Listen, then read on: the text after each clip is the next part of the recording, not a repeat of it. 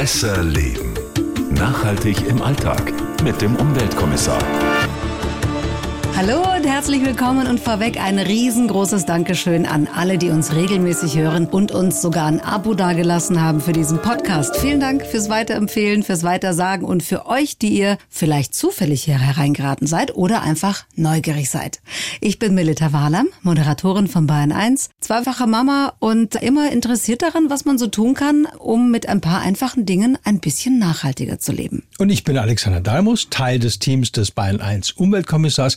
Wir sind ja jetzt seit über acht Jahren jede Woche am Start, um Umweltmythen auf den Grund zu gehen. Wir untersuchen mal neue ökologische oder auch unlogische Ideen und wir fragen einfach mal nach. Immer offen und ohne Scheuklappen. Aber jetzt haben wir genug geredet, hm. weil wir haben uns ja auch ein Thema vorgenommen heute, ein sehr wichtiges, wie ich finde. Und wir stellen vorab mal die Frage, was uns Deutschen unsere Lebensmittel eigentlich wert sind. Sind wir tatsächlich, wie es oft heißt, die Billigheime Europas? Also steht bei uns der Preis immer noch über der Qualität und damit eigentlich auch dem Genuss? Billigheime hört sich gar nicht gut an. Nein, nein. Sternekoch Alexander Herrmann, den haben wir eingeladen, der kommt zu Wort. Und auch Wissenschaftler, die nicht nur berechnen können, wie viel CO2 in Lebensmitteln steckt, sondern auch relativ genau sagen können, was die dann auch kosten müssten. Wenn es nämlich gerecht zuginge, das ist auch Teil der Diskussion, warum sollte zum Beispiel ein Veganer das System Massentierhaltung eigentlich mitfinanzieren? Ja, oder ihr, die ihr auf dem Wochenmarkt einkauft oder euren Bauern ums Eck unterstützt und dort regionale Produkte kauft, die natürlich immer etwas mehr kosten als billig beim Discounter, wenn das Gemüse aus Spanien kommt. Das heißt, ihr könnt ja noch so vorbildlich sein, die Umweltkosten dafür zahlen wir alle, weil diese Kosten eben bislang nicht eingepreist sind. Darüber wollen wir diskutieren, gerne auch mit euch unter besserleben@bayern1.de. Und am Ende, da haben wir vier kleine Schritte, mit denen ihr vieles richtig machen könnt oder vielleicht schon macht. Das ist sozusagen der Aha-Effekt von Besser Leben. Also dann lasst uns mal anfangen. Der Stand der Dinge. Die Folge dieses Podcasts Besser Leben heißt ja, was sind uns unsere Lebensmittel wirklich wert? Also was sind wir Deutschen bereit auszugeben pro Monat? Die Statistik sagt, es sind 10,8 Prozent von unseren Gesamtausgaben für Essen und alkoholfreie Getränke. Ist das viel, ist das wenig, Alexander? Also im europäischen Vergleich hm, eher wenig. Also unter Durchschnitt kann man sagen. Wow, wer hat hm. noch weniger? Österreich zum Beispiel, Irland und Großbritannien. Oh. Großbritannien das tut. Oh Gott, dann ist es echt wenig. Ja. Also wenn nur die Engländer noch weniger ausgeben. Ja, also vielleicht um das mal einzuordnen, die Rumänen, die liegen ganz an der Spitze, die geben in Europa mehr als ein Viertel, also über 25 Prozent ihrer Gesamtausgaben für Nahrungsmittel aus. Aber von der Kaufkraft vielleicht mal eher vergleichbar Franzosen, Italiener, Niederländer oder Spanier, auch die lassen sich ihr Essen wesentlich mehr kosten als wir. Mhm, okay, dann kann man natürlich sagen, wir haben mit Aldi sozusagen auch den Discounter erfunden. Ja, allerdings Hauptsache billig. Aber das ist eben die Frage. Sind wir so tatsächlich? Also wir haben mal ganz unterschiedliche Menschen gefragt, zum Beispiel Stefan Weist, der ist Leiter der Abteilung Frische bei der Rewe Group, also zuständig für Obst- und Gemüseeinkauf einer der vier großen Handelsketten in Deutschland. Es steckt, glaube ich, schon noch tief in unseren Genen drin. Der Deutsche ist immer noch bereit, ähm, für Preis doch ähm, den einen oder anderen Kompromiss einzugehen. Aber wir beobachten auch seit hm, sicherlich 15 und ganz verstärkt in den letzten fünf Jahren, dass es uns schon gelungen ist, die Unterschiede klarer rauszuarbeiten. Dass es eben nicht mehr wie früher manchmal vielleicht auch so war, dass es dann einfach nur gleiche Ware schöner verpackt ist. Aber der Verbraucher merkt inzwischen, dass es schon sehr große Unterschiede gibt, ob ich eine Preiseinstiegstomate nehme oder eine beste beste Wahltomate oder eine feine Welttomate. Ne? Dann ist der Preisunterschied sehr groß, ja, aber der Geschmacksunterschied und das Erlebnis eben auch. Und so glaube ich, wenn man dem Verbraucher ordentlich kommuniziert, was da ist, ist auch durchaus der deutsche Verbraucher heute ein qualitätsbewusster Verbraucher. Sehr viele können sich das Gott sei Dank auch leisten und wir sehen das in unseren Zahlen. Die Preiseinstiegstomate finde ich auch einen wirklich zum Niederknien schönen Begriff. Ja. Das ist deutsche Sprache. Ja. Da weiß man, was man hat. Ja, in einem Wort alles alles zusammengeflockt. Drunter musste nicht kommen, aber teurer darf es dann eben auch nicht sein. Oh Mann, ey. Aber dieses mehr kann ich mir leider nicht leisten, das kann es doch eigentlich auch nicht sein. Ja, also oder? also dem widerspricht auch eigentlich die Statistik, weil diese Ausgaben für Lebensmittel durch die Bank, also vom Sozialhilfeempfänger, sage ich jetzt mal, bis hin zum Bestverdiener, weil die immer gleich auf sind, also prozentual zum Einkommen. Und da ist es eher so, dass Menschen mit besserem Verdienst manchmal sogar noch prozentual gesehen mhm. ein bisschen weniger von ihren Gesamtausgaben für Lebensmittel tatsächlich dann berappen. Wir haben auch äh, mit dem fränkischen Sternekoch Alexander Herrmann gesprochen. Der zahlt ja für seine Produkte natürlich, ja, grundsätzlich Klar. schon mal mehr. Es geht natürlich auch um zwei Sterne und auch die Erwartungen seiner Gäste, aber es geht eben auch um die Qualität von Produkten in Deutschland. Wenn man jetzt sagt, im Ausland ist das Gemüse besser als bei uns, muss man auch mal einen ganz anderen Moment mit ranziehen. Also wenn jetzt zum Beispiel in Spanien Tomaten wachsen, die sind zum Beispiel etwas dickschaliger dort, schmecken auch etwas intensiver, sind für den Transport nicht so geeignet, weil sie wegen Dätscheln. Die kommen dort vom Feld, sage ich mal überspitzt gesagt, ja, direkt auch bei denen in Supermarkt und Co. hinein werden gekauft, schmecken besser.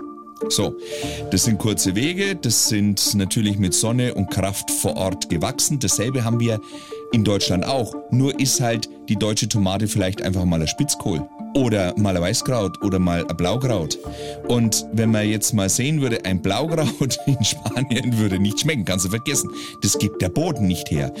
Das heißt, wir vergleichen unsere Gemüsesorten mit dem befreundeten Ausland, europäischen natürlich, auch mit denen, was eigentlich so mediterran auch da liegt. Aber mit dem, was bei uns so richtig wächst, das lassen wir gern mal ein bisschen außen vor, weil ein Weißkraut natürlich in der heimischen Küche mehr Aufwand bereitet, als wenn ich eine Tomate halt aufschneide und den allseits auch beliebten Mozzarella drauflege. Also letztendlich ein Plädoyer für regionale Produkte und mehr Aufwand beim Kochen und Zubereiten. Also das Urteil von Katharina Schickling fällt da schon etwas deutlicher aus. Die Journalistin und Bestsellerautorin derzeit mit dem Konsumkompass unterwegs.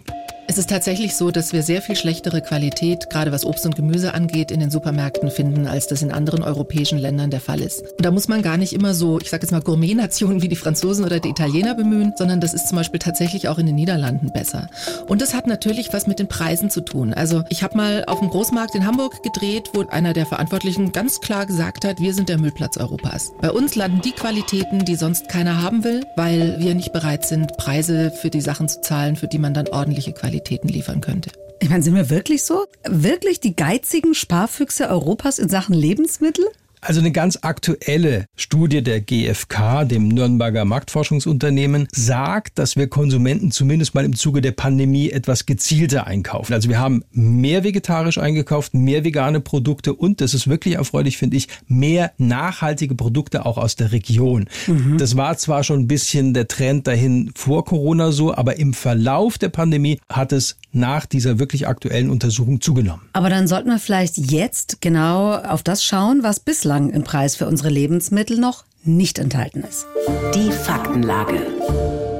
Jedes Lebensmittel, also jede Tomate, jede Gurke, jedes Glas Milch, jedes Stück Käse muss ja erstmal produziert werden. Mhm. Entweder es wird angebaut, gezüchtet oder produziert. Und vielleicht sollten wir noch mal klären, was es mit diesem CO2-Äquivalent auf sich hat, das mittlerweile ja hinter vielen Produkten steht. Also das kann uns Verbrauchern helfen, Lebensmittel in puncto Nachhaltigkeit eben miteinander vergleichen zu können. Ich als Verbraucher habe ja in der Regel keine Ahnung, also über das Detail der ja. Produktion. Und dann weiß man im Vergleich, das ist ganz gut oder eben mhm. nicht so gut für unser Klima. Ja, mit diesem, wie du schon gesagt hast, CO2-Äquivalent, da lässt sich eben ablesen, wie viel Gramm zum Beispiel oder auch Kilo eines Lebensmittels zur globalen Erwärmung beitragen. Also das berechnen dann eben Wissenschaftler. Verkürzt gesagt wird es dann in das klimaschädliche Treibhausgas CO2 umgewandelt und dann kannst du als Verbraucherin deine Wahl treffen. Das mhm. ist so die Idee dahinter. Genau, das steht ja auf ganz vielen Packungen inzwischen schon drauf.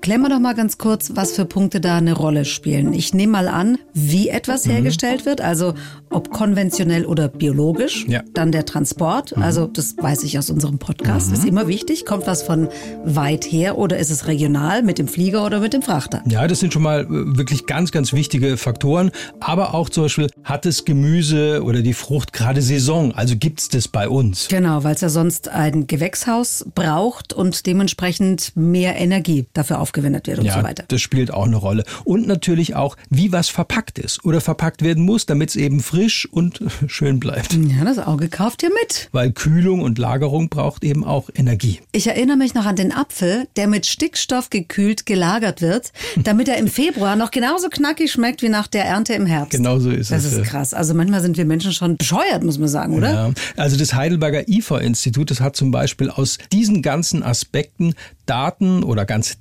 Datensätze für etwa 200 Lebensmittel errechnet, diese CO2-Äquivalente. Und die geben jetzt dir als Verbraucherin wiederum mal so einen Überblick, was kommt eigentlich auf meinen Teller, was belastet eventuell die Umwelt oder unser Klima mehr und was weniger. Und das Überraschende ist, Bio schneidet nicht immer besser ab. Ja, das stimmt so, weil äh, beim Ökolandbau in der Regel ja weniger Ertrag auf der gleichen Landfläche erwirtschaftet wird wie eben bei konventionellem Anbau. Und das wirkt sich natürlich dann negativ auf die CO2-Bilanz aus. Ja, weil weniger effizient. Mhm. Wir haben übrigens diesen CO2-Rechner auch auf bayern1.de eingebettet. Da könnt ihr ganz gut sehen, was in den einzelnen Lebensmitteln auch steckt. Lass uns da mal ähm, ein konkretes Beispiel machen. Also beispielsweise getrocknete konventionelle Linsen. Mhm. Die stehen CO2-mäßig leicht besser da als getrocknete eben solche Bio-Linsen. Oder mhm. zum Beispiel eine frische deutsche saisonale Tomate. Da steckt weniger CO2 drin als in der frischen vergleichbaren Biotomate. Mhm. Wie schaut's aus mit tierischen Produkten? Fleisch, Milch, Käse, Joghurt, CO2-mäßig? Ich nehme an eher schlecht. Ja, klar. Aber das lässt sich kaum ändern, weil also wir müssen ja erstmal Pflanzen produzieren. Das ist der erste Schritt. Dann verfüttern wir die an die Tiere wieder weiter. Zweiter mhm. Schritt. Und erst am Ende steht ein tierisches Produkt. Und was noch dazu kommt, das erklärt Amelie Michalke, die ist Wissenschaftlerin von der Uni Greifswald. Bei Tieren ist es natürlich noch so, dass sie ja auch während ihrer Lebenszeit Emissionen ausscheiden. Also durch Fäkalien, zum Beispiel die Bewirtschaftung von Ställen, Energie und so weiter, die da reinfließt. Genau deswegen ist hier die CO2-Marke so hoch bei Rindern zum Beispiel weil die natürlich nochmal Methan ausstoßen. Das machen andere Tiere nicht aufgrund derer Verdauungsprozesse, was ein sehr klimawirksames CO2-Gas ist. Und um das mal einzuordnen, für die Herstellung von einem Liter Kuhmilch in Europa, da werden je nach Haltung so zwischen 1,3 und 1,5 Kilogramm Kohlendioxid berechnet. In einem Liter Hafermilch, also der veganen Variante, da stecken nur etwa 0,45 Kilogramm CO2 drin, also 70 Prozent weniger. Wow, das mhm. sind wirklich extreme Unterschiede. Dann schauen wir doch mal drauf, ob das, was an Umweltfolgen in unseren Lebensmitteln drin steckt, auch tatsächlich im Preis an der Supermarktkasse enthalten ist. Das Problem. Die große Frage ist, zahlen wir beim Ladenpreis auch das, was bei der Herstellung so mit aufläuft und dann direkte Auswirkungen auf die Natur und auf die Umwelt hat? Einfache Antwort, nein. Das erklären wir jetzt vielleicht noch ein bisschen genauer.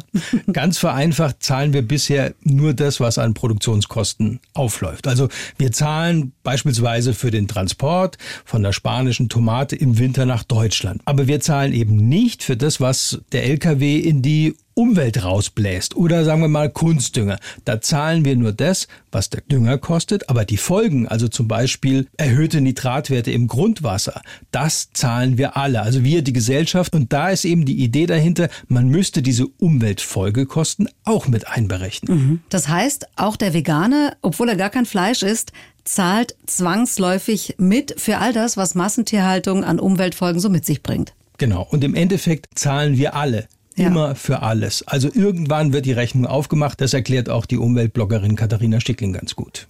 Das meiste Obst und Gemüse von uns kommt ja aus Murcia in Spanien. Dort gibt es eine der größten Salzwasserlagunen der Welt und die steht ganz kurz vor dem Umkippen, weil mit Bewässerung dort so viel Wasser dem ganzen System entzogen worden ist. Da gibt es eine Algenplage, die ist spektakulär. Und das sind eben Folgen davon, wenn wir immer das billigste Gemüse haben wollen.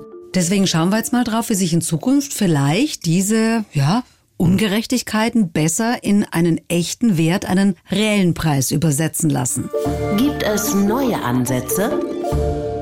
Es gibt ja schon ein ganz interessantes Projekt, unter anderem mit Forschern der Uni Augsburg. Da sind seit 2020 die Warenkosten erstmals für Verbraucher beim Einkauf auch zu sehen. Der Discounter Penny hat das in einem Markt in Berlin mal ausprobiert. Ja, da hatten dann Äpfel, Bananen, Tomaten oder auch Milch dann plötzlich zwei Preise. Also einmal den aktuellen handelsüblichen Preis eben und dann nochmal den, der von dem Augsburger Forscherteam ermittelt worden ist, also dieser wahre Preis, in dem eben auch die Umweltfolgekosten enthalten sind. Genau, also man muss äh, vielleicht das konkretisieren nochmal. Die Kunden haben den ganz normalen Preis gezahlt, aber eben gesehen, was das Lebensmittel eigentlich kosten müsste. Ja, insgesamt sind da 16 Lebensmittel exemplarisch ausgewählt worden und dann eben doppelt ausgezeichnet worden. Jeweils acht waren konventionell hergestellt und acht ökologisch produzierte Lebensmittel. Ja, und die Auswirkungen auf den Preis, die sind echt heftig. Ja, vor allen Dingen natürlich bei Fleisch und tierischen Produkten wie Milch oder Käse. Da müsste den Berechnungen der Wissenschaftler zufolge der Preis für Fleisch aus konventioneller Aufzucht bei Berücksichtigung eben dieser versteckten Umweltfolgekosten um satte 173 Prozent steigen. Ja, das, das ist ein bisschen was. Machen wir ein paar konkrete Beispiele. Ja, bitte. also so ein Pfund gemischtes Hackfleisch aus konventioneller Herstellung kostet dann eben nicht mehr 2,79 Euro, sondern plötzlich 7,62 Euro. Wow. Oder die Öko-Variante statt 4,50 Euro für 500 Gramm Bio-Hack schlappe 10,18 Euro. Ja. Wow. Normale Milch äh, würde sich um über 120 Prozent verteuern, also weit mehr als doppelt so viel kosten. 400 Gramm junger Gouda, noch ein Beispiel, statt 1,99 Euro plötzlich auf einen Mhm. Schlag 3,74 Euro. Mhm. Okay, das sind jetzt alles tierische Produkte. Wie schaut's aus bei Obst und Gemüse? Also durchweg besser. Bananen zum Beispiel, ich sag mal, nur in Anführungszeichen würden sich um 19 Prozent verteuern, wenn man diese Umweltfolgekosten mit einbezieht. Kartoffeln und Tomaten nur um 12 Prozent und Äpfel sogar nur um 8 Prozent. Bioprodukte ist mir aufgefallen, wenn ich jetzt äh, richtig gerechnet habe, die wären gar nicht so viel teurer dadurch. Weil im Ökolandbau importierte Futtermittel oder auch Kunstdünger nur sehr begrenzt erlaubt oder sogar verboten sind. Mhm. Das sind aber insgesamt natürlich schon Preissprünge, Ja. die enorm sind. Also da kommt dann unweigerlich die Frage auf, wie sollen sich das sozial schwächere Menschen in prekären finanziellen Situationen dann noch leisten können? Na, da muss man natürlich zur Ehrenrettung der Wissenschaftler sagen, die können das nur als Werkzeug anbieten. Also wie man das dann sozial ausgestaltet, das muss natürlich dann von der Politik entworfen werden. Ich meine, unser ganzes Agrarsystem kann irgendwie nicht so weiterlaufen wie bisher. Das ist auf absehbare Zeit nicht zu machen. Was gäbe es denn da für Möglichkeiten, das sozial abzufedern? Naja, solche Steuerungselemente sind ja nicht deshalb da, dass einfach alles teurer wird oder, oder was weiß ich, der Handel mehr verdient. Darum geht's ja nicht. Aber weil wir schon mal bei der Tomate waren, also wenn ich im Winter außerhalb der Saison eine Tomate kaufen will, dann muss ich eben auch bereit sein, den wahren Preis dafür zu zahlen. Oder Fleisch. Also laut der Deutschen Gesellschaft für Ernährung zum Beispiel sind eigentlich 300 bis 600 Gramm Fleisch und Wurst pro Woche genug. Schon aus gesundheitlichen Gründen. Und wir essen im Schnitt aber mehr als doppelt so viel Fleisch pro Woche. Also sprich weniger Fleisch, dafür hochwertigeres Fleisch, das dann auch mehr kostet und den Landwirten, auch das ist ja ein wichtiger Punkt, dann mehr einbringt. Das wäre ja auch nicht das Schlechteste. Ja, das ist der Gedanke eben, dass aus weniger dann wieder mehr wird. Ich meine, machen wir uns mal nichts vor. So wie es bislang läuft, ist es ja auch nichts. Also wir haben erstens trotzdem viele Verbraucher, die auf soziale Einrichtungen wie zum Beispiel die Tafel angewiesen sind. Und wir haben natürlich auch ganz viele Landwirte, die stöhnen, weil sie ihre Produkte wie Schweinefleisch oder auch andere Sachen nicht angemessen bezahlt Ja, bekommen. das ist viel zu billig eigentlich, genau. Also es muss sich so oder so was tun. Und Amelie Michalke, die beim Augsburger Forscherteam dabei war, um diese wahren Lebensmittelpreise zu berechnen, die räumt auch mal damit auf, dass der Markt sowas von alleine regelt. Das tut er nämlich nicht. Wenn Luft verunreinigt wird und dafür nicht aufgekommen wird, dann kann ich nicht von einem freien Markt sprechen, sondern dann äh, wurstelt sich der Markt halt daran vorbei, wie es ihm passt. Deshalb meine ich schon, dass solche Dinge bepreist werden müssen und zwar sektorübergreifend. Natürlich ist es ein guter Start, irgendwie im Verkehrssektor anzufangen, aber die Landwirtschaft ist nun mal für ein Viertel aller Treibhausgase global gesehen verantwortlich und deshalb ist es natürlich auch ein Sektor, wo eine Reduktion von solchen Emissionen ganz großes Potenzial hat. Wird dieses Modellprojekt von Penny eigentlich weitergeführt? Also es ist geplant, das im kommenden Jahr auszuweiten auf ganz Deutschland, auf alle Penny-Märkte. Mhm, Also diese doppelten Preisschilder Genau, um eben das Bewusstsein ein bisschen zu steigern. Das ist so ein erster Schritt. Wie gesagt, dabei geht es nicht darum, dass jetzt der Handel mehr Umsatz macht oder, oder einfach alles teurer wird, sondern da geht es ums Wissen und das ist auch ganz wichtig. Gut, dann kommen wir mal zu den wesentlichen Punkten, die für euer und unser nachhaltiges Einkaufen wichtig sind. Und vielleicht macht ihr das ja eh schon und damit alles richtig. Der Clou. So, Vier wichtige Punkte für den besseren und nachhaltigeren Einkauf, sagt uns nochmal Claudius Grehl, der im Team für das IFOR-Institut für Energie- und Umweltforschung in Heidelberg den CO2-Fußabdruck für 200 Lebensmittel und Gerichte berechnet hat. Also auf frische und saisonale Lebensmittel zu setzen, ist ein äh, erster wichtiger Schritt. Aber bei allen importierten Lebensmitteln wie Reis, Südfrüchten etc. gilt zusätzlich eben fair gehandelt. Darüber hinaus, wenn möglich, empfehlen wir eben Bio-Lebensmittel und eben zum noch besseren nachhaltigen wäre dann entsprechend ja der Verzicht oder tendenziell weniger Fleischkonsum und weniger Milchprodukte entscheidend für die Nachhaltigkeit. Ich fasse nochmal zusammen. Saisonal frisch, regional, mhm. wenn importiert, dann fair gehandelt. Yep. Bioprodukte sind immer gut mhm. und das ist ganz wichtig weniger Fleisch oder andere tierische Produkte. Also damit macht er schon mal vieles richtig und es geht auch gar nicht um generelle Verbote, sondern einfach nur so um ein anderes Bewusstsein. Wir haben übrigens auch mit dem Koch Alexander Herrmann ja gesprochen, wie er das macht mit der Regionalität, weil in seinem Zwei-Sterne-Restaurant in Wirsberg, da haben die Gäste mhm. natürlich auch besondere Ansprüche und er hat da ein ganz interessantes Modell entwickelt. Wir nennen ja unsere Küche grenzenlose Heimat. Grenzenlos deshalb, weil es gibt ja in der Nähe bei uns ein großes Gewächshaus, das wird mit der Abwärme von der Glasindustrie beheizt und deswegen haben wir sogar Südfrüchte, also Papaya und Co. Ja?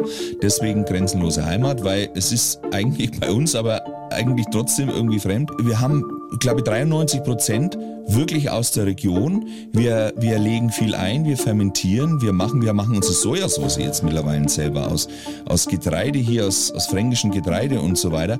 Das ist aber natürlich schon auch High-End, das muss ich schon sagen. Kostet viel Mühe, kostet viel Kraft, kostet viel Überlegung, kostet unheimlich viel Planung, weil wir teilweise ja drei Jahre im Voraus mit den Gärtnern reden, was baust du uns an, wie viel hast du dann davon, wie machen wir es haltbar, wie setzen wir es ein. Aber es es geht, aber es ist natürlich nicht einfach.